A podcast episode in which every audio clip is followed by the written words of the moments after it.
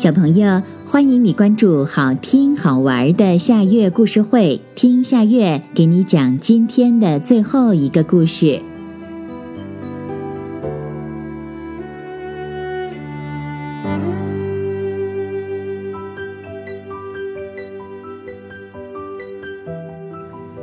摘南瓜。小矮人喜欢吃南瓜，他每年都要种很多的南瓜。小矮人很勤劳，很辛苦。这一年，他种的南瓜获得了大丰收。他数了一下，地里的南瓜一共有一百零一个呢。小矮人摘下一个南瓜，把它抱回去。南瓜和小矮人的身体差不多大，这样抱回去要走很多的路，好累好累。把第一个南瓜抱回家，小矮人累得满头大汗。他想。哎呀，地里还有一百个南瓜呢，这样一个一个的抱，到什么时候才能抱完呀？小矮人想到了一个朋友——大脚巨人，说他是大脚巨人，其实他的手也特别大。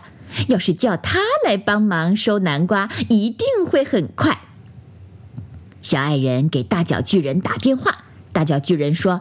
哈哈，收南瓜呀，这种事儿真是太容易了，我马上来。大脚巨人很快就来了，对小矮人来说，他可真是太巨大了。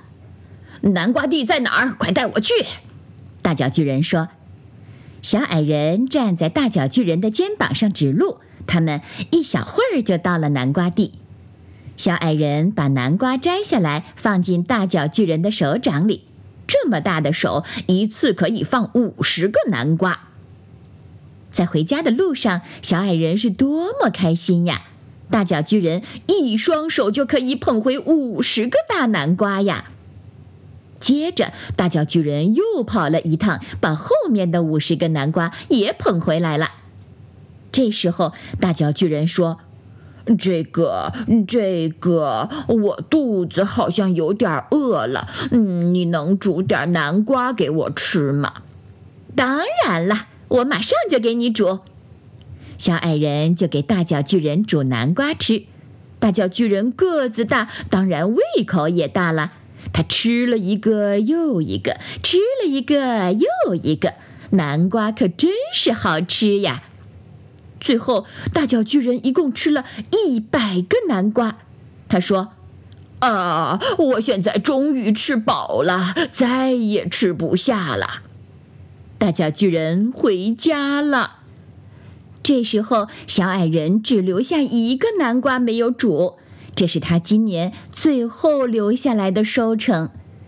小矮人睡觉之前在想。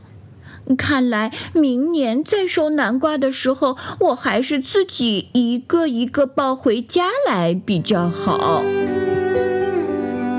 好啦，今天的故事就到这里了。可是我还想听。你可以关注“好听好玩的夏月故事会”微信公众号，听故事，讲故事。小朋友，晚安。